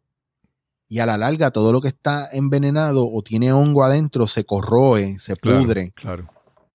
Si usted tiene, usted puede tener el brazo bien y lo está moviendo, le duele y resulta que adentro tenía coágulos y le dio gangrena y no lo aguantó a tiempo, hay que cortarle el brazo completo. Sí. ¿Por qué? Porque se pudrió. Y así pasa con, muchas de las ideales que tenemos, porque dentro de nosotros estamos podridos por todas esas creencias negativas que nosotros tenemos con relación al amor, a la vida, al desarrollo.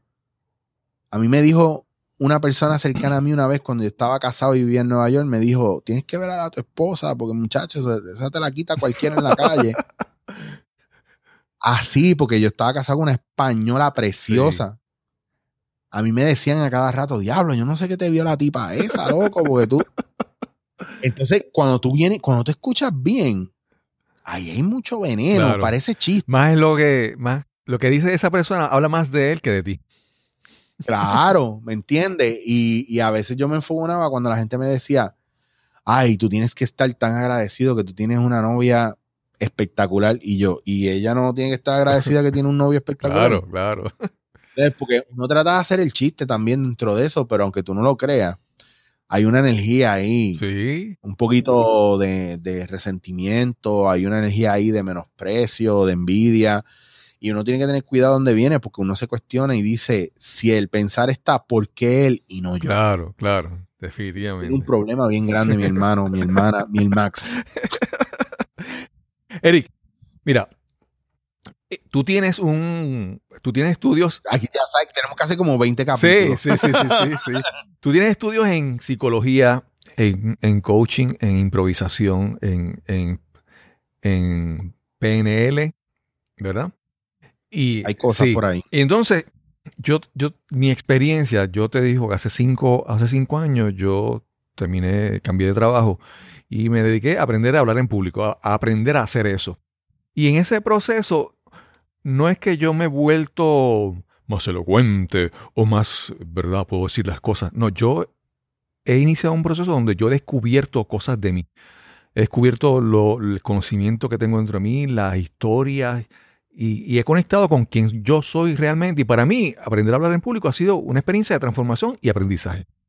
Y yo pienso que tú también, el- el- la forma en que tú en- eh, enfocas o, o el approach que tú le haces al- a la improvisación es terapéutico y de, de transformación en las personas. Y yo quiero que primero empieces hablando sobre cómo la, la improvisación te, te ayudó a ti y después cómo eso tú lo llevas a las otras personas con los talleres y las, las actividades que tú haces con improvisación. Mira, el proceso de la improvisación en mi vida es así de sencillo. Yo estudié psicología, no me gradué. Me decepcionó totalmente todo el proceso.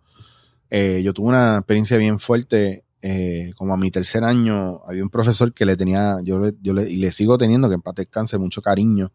Y él desde temprana edad, o desde yo entrando nuevo, conociéndolo en la, en la universidad, pues no, no, no te diría que nos hicimos súper panas, pero, pero yo sé que él vio en mí lo que ya yo sabía o intuía que yo tenía, era la capacidad de ver un poquito más allá. Y él me fue ayudando a entender todo el proceso y muchas veces me, antes de que filmaran esta ley IPA tan hardcore, él me hizo parte de, de su trabajo a nivel eh, clínico eh, y, me llevó con él a visitar eh, pacientes, eh, a ver personas y, y me ayudó mucho en el proceso y yo aprendí eh, asistiéndole muchas cosas, pero me frustré mucho porque cuando me tocó bregar con niños no pude tolerar, nunca voy a entender cómo la gente le hace daño a los niños. Me, me chocó mucho, vi, vi cosas bien dolor, dolorosas, vi un niño que la mamá estaba loca, esquizofrénica y le vació literalmente una olla de aceite caliente encima Wow. y lo quemó a un nivel fatal y, y el nene mientras se recuperaba a quien único pedía era su mamá, ¿entiendes? Y, y era como, Dios Sí, mío, sí. tú sabes, todavía yo tengo eso tan cerca de mí que de- si se me corta la voz, disculpa, porque eh, lo, lo tengo bien presente. Eh, la nena que el papá tenía una conducta de, de maltrato y abuso sexual con ella, pero ella amaba a su papá y no entendía por qué la habían sacado de su casa. Una nena de siete años, papi, papi, ¿dónde está papi? ¿Dónde está? Pues entonces estaba el, el- eh, ese fue el peor, el de la nena, porque el patrón, había un patrón de abuso, una nena de siete años, tú sabes, y de, y, y de maltrato y de abuso sexual. Y era la nena que se levantaba en medio de la noche buscando a su papá. ¿Dónde está papi? ¿Dónde está papi? Y el papá abusaba de ella. Entonces, Wow. eh, eso a mí me, me voló la cabeza y yo no pude bregar con, con eso. Pues yo siempre he sido un tipo bastante emocionalmente, bastante sensible y a veces eh, yo funciono mucho por, por energía y cuestiones vibracionales también.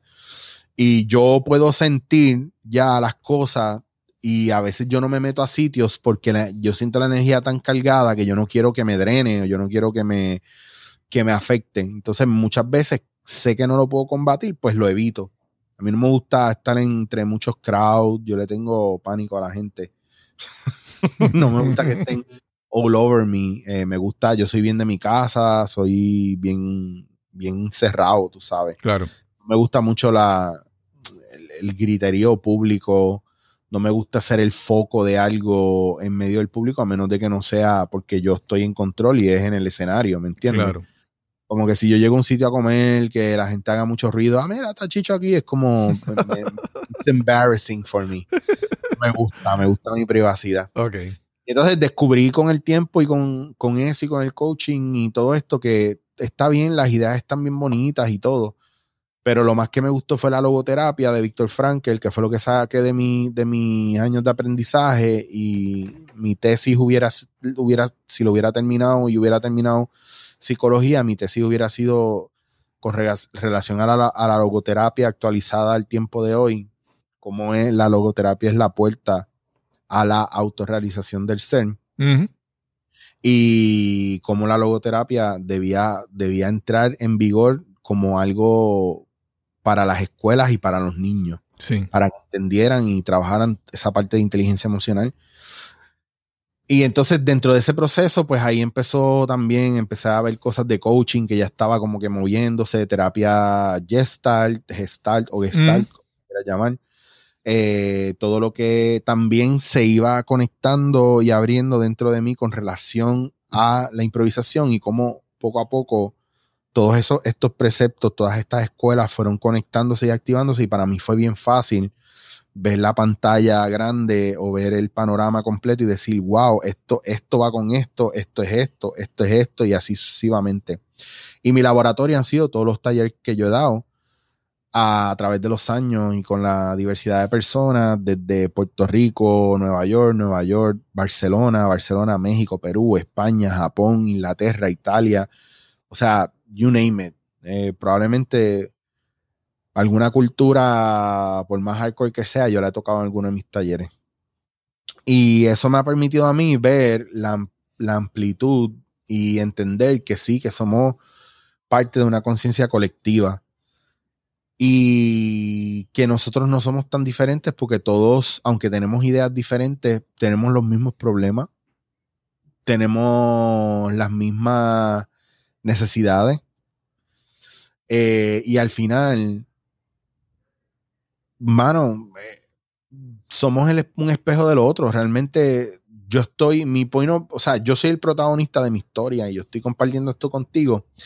Y la realidad más brutal es que tú eres, tú eres producto de lo que yo estoy creando en mi mente.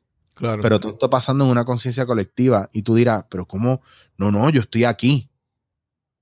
Y, pero es que tú y yo somos la misma persona. Claro. Lo que pasa es que es un, es, parte de, de, esa, de ese grupo de, de la conciencia colectiva que se manifiesta de diferentes maneras físicamente. Y tú dices, papi, estás al garete, estás drogado. Y yo digo, no, estoy más claro que nunca en mi vida. sí, sí. Y que es importante, era importante que tú y yo nos sentáramos y habláramos de esto y lo hiciéramos de este medio, porque este, este, es, este es el lenguaje. Claro. De ahora, este es el verdadero espejo de ahora. Y lo que yo estoy hablando contigo, yo lo estoy escuchando y procesando, y no necesariamente es para ti o para la gente que escucha, es para mí directamente. Claro, claro. Porque es parte de mi proceso de aprendizaje y de yo, yo entender, ¿verdad? Y, cuando yo te hablo esto, yo estoy más que internalizando, estoy validando y concretando estas ideas y, y entendiendo, pero sobre todo internalizando o, o ya entendiendo que las ideas están internalizadas. Entonces es mucho más fácil vivir bajo ese, bajo esa consigna o bajo esas reglas o esas ideas porque ya son parte de ti. Entonces a veces suenan complicadas, a veces suenan como un peo, pero es que significa, eso significa que no es el momento para tú entenderlo. Claro. Y es normal, la vida es así, son, es por etapas. Y uno tiene que aceptar esas etapas, pero sobre todo aceptar que después de esa etapa tú eh, tienes que seguir modificándote porque la cosa no acaba aquí, tú viniste aquí a aprender. Claro, claro. Este es el camino final. Y entonces, alguien que va a tu taller de, de impro, ¿qué, esa persona, qué va a ocurrir en esa persona? ¿Qué, esa persona encuentra en lo que tú haces ahí? Mira, yo en un taller de impro, para mí lo más, lo más importante es que tú aprendas a escuchar. Okay. Porque todo el mundo que llega a un taller mío llega porque es como yo tiro la señal de Batman, ¡pa! y quien la vio llegó. Exacto. Y si tú la viste y más nadie la vio, es porque era patina más. Ok. Pero toda esa gente que llegó ahí en ese momento estaban destinados para ese día y esa hora estar ahí. Y el proceso que lleven en ese taller era parte de esa conciencia colectiva. Okay. ¿Qué va a pasar? Que alguien o varios van a tener ese momento de breakthrough Ok. Ese wow factor, ese truco mágico que tú vas a decir, ¿qué? Ese ¿Qué acaba de pasar aquí ahora? serendipity que le dicen. Sí, claro, eso va a suceder obligado. ¿Por qué? Porque en un taller tú no me puedes esconder nada. Ok. Tú puedes venir programado para mentirme. Y yo te pongo a improvisar y sale la verdad. Porque eso es lo que va a pasar. Claro. Y, y no querer hacer los ejercicios me dice más todavía de ti. Y hacer los ejercicios y querer controlarlo para salir bien me dice más todavía de ti. ¿Me entiendes? O sea, todo eso. Yo sé las intenciones de la gente cuando los voy improvisando. Y yo nunca preparo un taller. Mis talleres son, la gente viene, yo doy dos ejercicios y esos dos ejercicios me dicen, ¿verdad? Ok, ya sé lo, ya sé lo que esta gente, eh, ya, ya esta gente me, me está pidiendo esto. Ok. Y por eso yo te puedo decir, taller de improvisación nivel 1, Ujú. y puedes coger nivel 1 mil veces conmigo y mil veces va a ser diferente. Ok. Porque es un nombre nada más. Eso yo nunca he creído en nivel 1, nivel 2, nivel 3, nivel avanzado. Esto, eso es para aprender, para Claro. venderte. Sí, sí. Yo no, yo no he nunca he montado eso porque a mí no me interesa vender talleres de impro. Si tú te quieres hacer improvisador profesional, ah, esos son otros 20 pesos. Claro. Pero esto de nivel, level, o sea, cuando pueden venir expertos improvisadores de 20 años de improvisación a coger un taller conmigo y yo pongo dos personas que nunca han hecho impro y se los comen vivo, Ok. cómodo. Sí. Porque no tiene que ver con los años. ah, Es más fácil para una persona que está empezando que para una persona que lleva años ya, que ya se metió en su cabeza lo que era y es difícil cambiárselo. Sí, sí, ¿Entiendes? sí, sí. Yo, yo con esto que dice de, los- de los niveles, yo recuerdo hace, hace mucho tiempo de, de una...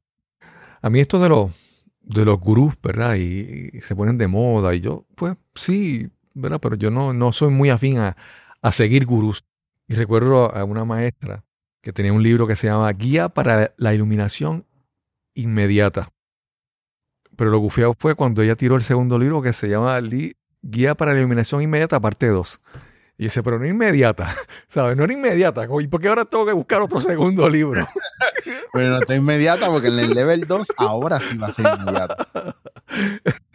y entonces, obviamente, cada, cada persona está en su camino. Entonces, tú tienes Claro. que tener esa, esa conciencia, ese awareness, por decir una palabra que, que- que Sí. me gusta más como, como, como abarca el concepto en inglés, ¿verdad? El awareness de, de dónde estás y ver para dónde te, te mueves, ¿verdad? Esa es la parte más importante y más difícil, estar en el aquí, en el ahora. Nosotros Claro. vivimos eh, en, en la nostalgia y en el pasado, y si no estamos en el pasado, en la nostalgia, estamos eh, ajorados, ansiosos por el, por el futuro, ¿verdad? La ansiedad Sí, que sí, provoca sí. la incertidumbre de lo que va a pasar. Sí. Y yo le digo a la gente que, que la vida es como ir a la playa. Si caminas mucho tiempo en la arena, te vas a quemar los pies, ¿verdad? Con Claro. el pasado y te vas a secar y, y- y te vas a sentir que, que- que estás deshidratado. Pero si te metes al agua, ¿verdad? Y te dejas ir en la incertidumbre del mar, ¿verdad? Las olas te van a llevar y cuando mires a ver, estás en, tienes una profundidad tal o estás tan lejos que no, no vuelves y te ahogas. Claro. Sin embargo, si tú te permites a ti caminar todavía por, por tierra firme donde el agua, ¿verdad? El oleaje llega y te, y te toca los pies y te baja los pies, ¿verdad? El camino es más llevadero porque hay tierra bastante firme, pero también sientes el agua. So, estás viviendo entre los dos mundos y ese es tu presente, porque tu presente forja esa, esa orilla del mar. Y eso es bien importante porque no podemos cancelar el pasado, Claro, claro. podemos evadir, eh, anticipar cosas o proyectar cosas. Sí, yo por eso veo que hay tantas, en la ciencia ficción, tantas películas de viaje al tiempo, viaje en el tiempo, Back to the Future. Esa es, es una fantasía ya como que innata en cada ser humano de tratar de pensar en el pasado y arreglarlo y tripear con todo eso. Por eso yo te digo, ese tema es tan, tan, hay tantas películas y tantas series de televisión sobre ese tema, porque yo creo que todo el mundo, ¿verdad? Eh, cae en la trampa de querer arreglar el pasado. Claro, y lo que hace es metiendo la pata más. Eric, si nos dejan aquí, estamos. Seis horas Sí, cómodo. y sí, no sí. que la gente siga durmiendo. Eric, yo. Ahí te pido, yo asumo que no hay problema, pero yo voy a compartir en las notas del episodio, yo voy a poner un par de videos tuyos en YouTube, porque hay dos o tres que son, para mí son mind blowing. Que la gente tiene pues, que. Ahora tengo curiosidad yo, ¿cuáles son esos? Pues yo digo, yo digo, ay Dios mío, que habrán encontrado en las redes. y así, pues. No, bueno, hay, hay uno, hay uno que, que, que, que mi esposa, eh, un sábado yo estaba viendo, fue el, el de la historia en Nueva York, que es muy importante. Eh, y ahí hay varios otros donde tú expresas tu, tu forma de pensar sobre la, reli- la religión y de otras cosas. Porque yo creo que el, que te ve a ti y dice, ¿verdad? Y te escucha hablando de, comedia, yo quiero que, que busque un poco más porque hay, hay, eh, hay mucho más detrás de cada ser humano, ¿verdad? Y entonces nosotros, pues en una hora aquí, pues hablamos un poquito, pero no... Y hay, hay otras cosas que son muy, muy importantes que, que, que obviamente yo in- intereso que la gente las escuche, que escuche tu forma de pensar sobre ciertas, ciertos conceptos. También tú has hablado de que por ahí tienes pronto ya talleres de, de impro. Estoy, mira, quiero dar, hacer algo en cibernético, aprovechar la herramienta espectacular de Zoom y los meetings, eh, porque yo no me la creía. Y cuando digo no me la creía es como yo te puedo hablar y, y yo te puedo dar un taller y hay un propósito con un taller y yo te puedo, yo te puedo hacer un podcast y mm, no sé si te diste cuenta que yo todo lo que hacía lo hacía con un invitado o con varios invitados y no más nada. Sí, es- exacto. es yo solo. Y yo creo que ya es tiempo de que pues yo me atreva a hablar de cosas que no me había dado cuenta que la gente sí quiere escuchar o necesita escuchar y yo mismo lo juzgaba.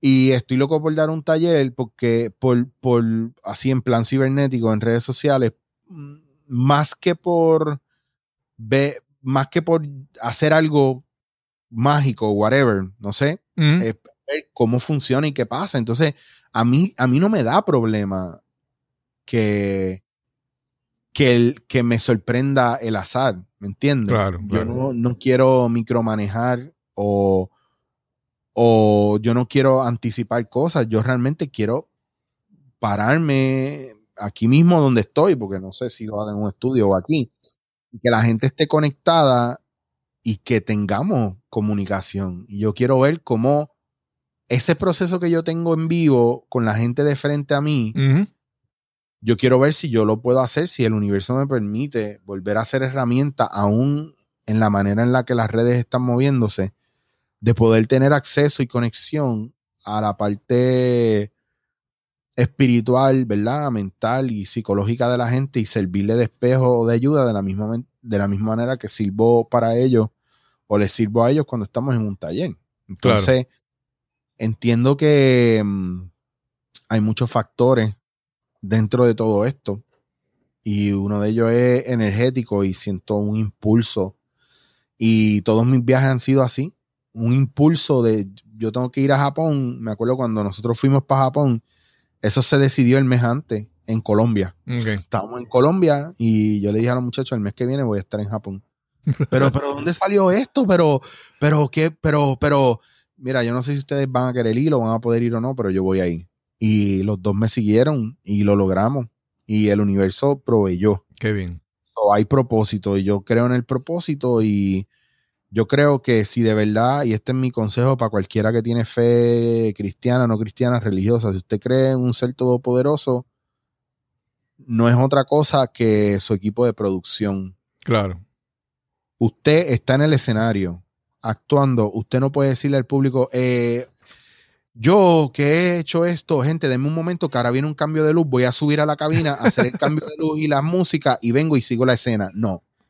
Es gente, denme un break porque tengo que cambiar la tramoya ahora y vengo y actúo. No. Usted tiene un equipo que mientras usted está haciendo tu- su performance, ellos están poniendo luces, Claro. ellos están haciendo sonido, ellos están moviendo escenografía, pues así, así es el universo, así es Dios. claro, claro. Usted sigue siendo el protagonista aquí. Ujú. Usted confía de verdad, usted hace su parte y deja que el universo haga la suya. Claro, claro. Pero no trate de hacerlo toda la vez. Y muchas veces no entendemos el concepto tiempo y espacio.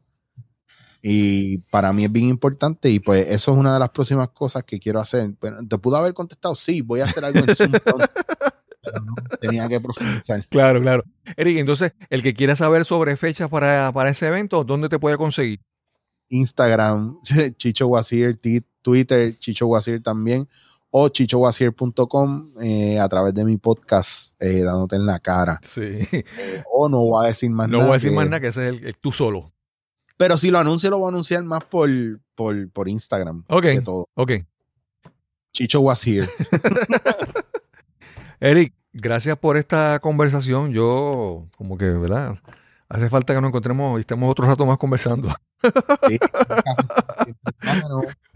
Para que mantenga la pepa ahí. Porque te digo, a mí, te digo, la. Yo creo, mira, esta es una confesión, y es que yo era, de, de chamaquito, yo. Todo el mundo, pues, enfrentó el- el- lo que le llaman ahora bullying, ¿verdad? Todo el mundo enfrentaba eso. Y a mí me bufeaban y me relajaban. Y entonces yo, en un momento de mi vida, yo decidí, pues, para que no eh, me relajen o no me abusen de mí, pues yo voy a ser serio y hacer como que invisible, ¿verdad? Entonces, yo traté por tanto tiempo en mi vida de ser serio, que después de adulto es que he aprendido a, a descubrir el humor, pero no el humor de verlo, sino también el humor en uno, ¿verdad? Porque para mí, que digo, la seriedad se volvió una herramienta para mantener a la gente alejada de mí, para evitar ese problema. Y para mí el humor, yo descubrí eh, de otros personajes que hemos hablado hoy, de, este- cómo esta gente puede proyectar ideas de una manera que vuela en cabeza y a la misma vez te estás riendo. Es increíble, tú sabes. Yo no sé si tú viste el último, el último de Chappelle, que fue después de la pandemia y después con, con lo de George Floyd, todo eso. Mira, un tipo increíble. O sea, ese, ese si no lo has visto, chequéalo porque está espectacular también. Ese está brutal, lo vi. Y me pareció, volvemos a lo mismo, este. el- yo creo que el truco de la vida en general es no vivirla como si fuera el último día, sino como si fuera el primero, para que todo sea fresco, nuevo y te siga sorprendiendo y tú sigas dándole el espacio para que te enseñe. Sí. Y cada vez que yo veo esas cosas, más que ponerme a juzgarlas, yo las veo para realmente tratar de absorber lo mejor de ellos. Sí. Así que los maestros están donde uno realmente quiera ver la lección, así que. En ese, en ese de Chappelle hay algo de, con los números que yo cuando ocurre lo de los números dije, wow, vuela la cabeza cuando él dijo eso. Para que tú veas que hay, hay algo más en, en el mensaje, aparte de la risa y la mala palabra. en todos lados hay mensajes. Sí, sí. Y, donde, y donde nosotros pensamos que es repugnante y nos da miedo entrar ahí, hay un mensaje también. Que Exacto. hay que ver porque todo, todo nos está hablando. Sí, Todo el tiempo. lo, lo que te gusta es por algo y lo que no te gusta por algo también. Y es bueno saber las razones, entender Eso es así. por qué es así. Eric, muchas gracias por esta conversación. De verdad ha sido súper, súper. Yo espero Gracias que a ti, Cristóbal. también la Mira audiencia que- lo disfrute. Qué bueno que se dio. Qué bueno que se dio por fin. Y fue de- Llevábamos tiempo, pero si no te decía vamos a hacerlo mañana, o sea, hoy. Claro, no, claro. Iba a seguir dilatando la cosa. Claro, qué bueno. Bueno, y sin más que añadir, nos encontraremos en el próximo episodio de Nos cambiaron los muñequitos. Hasta la próxima. Hasta la próxima. Quiero agradecer enormemente a Eric Rodríguez por esta interesante conversación que llevaba deseando y planificando por mucho tiempo y no habíamos tenido la oportunidad. Es un tema que me apasiona, el tema de la comedia, el tema de la improvisación y cómo todas estas cosas pueden ser herramientas de autoconocimiento, que ese es el enfoque que Eric le da a muchas de sus técnicas. Recuerda que si disfrutaste este episodio, por favor, compártelo en las redes sociales. Si no estás suscrito aún y disfrutas de este episodio, por favor, suscríbete en cualquier plataforma de podcast donde tú escuches contenido de audio. Y si quieres darnos algún comentario, alguna observación, alguna sugerencia, recuerda escribirnos al correo electrónico info arroba cristobalcolón.net info arroba y sin más que añadir, nos encontraremos entonces en el próximo episodio de Nos cambiaron los muñequitos. Hasta la próxima.